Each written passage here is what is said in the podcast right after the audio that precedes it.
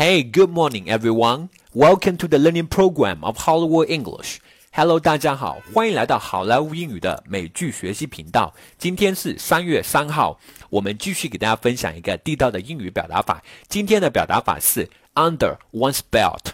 这个表达法是什么意思？又是如何来使用呢？我们一块儿来学习学习吧。Under one's belt，它英文解释是 of food or drink in one's stomach。 in one's possession as part of one's experience。它中文意思是拥有经验、经历，吃东西、喝东西到肚子里，拥有。好的，接下来我们一块来学习学习例句，学习如何使用这么一个表达法。例句 Number one: More top awards have been added under his belt since then, and he has risen to become one of China's promising golfers. 从那以后，他囊获了多项大奖，并成为了中国非常有潜力的高尔夫球运动员。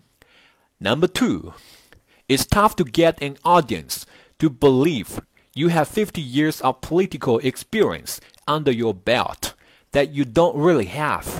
要让你的观众相信你有五十年的从政经验的谎言，这很难。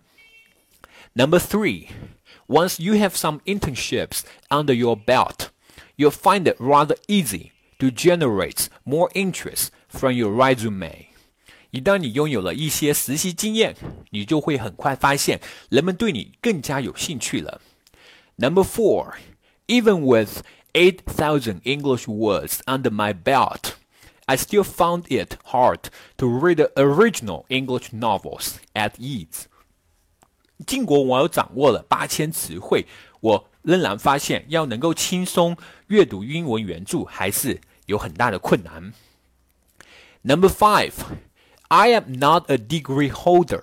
I only have a diploma under my belt. 我没有一个学位，我只有一份文凭而已。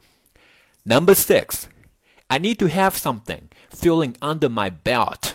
I didn't eat a thing all day. 我得吃点东西填填肚子。我一整天都没有吃任何东西呢。All right, folks, that's so much for today. 更多地道美剧英语学习资源，欢迎关注微信公众号“好莱坞英语”。我是你们的主播 Vic，我们明天不见不散，拜拜。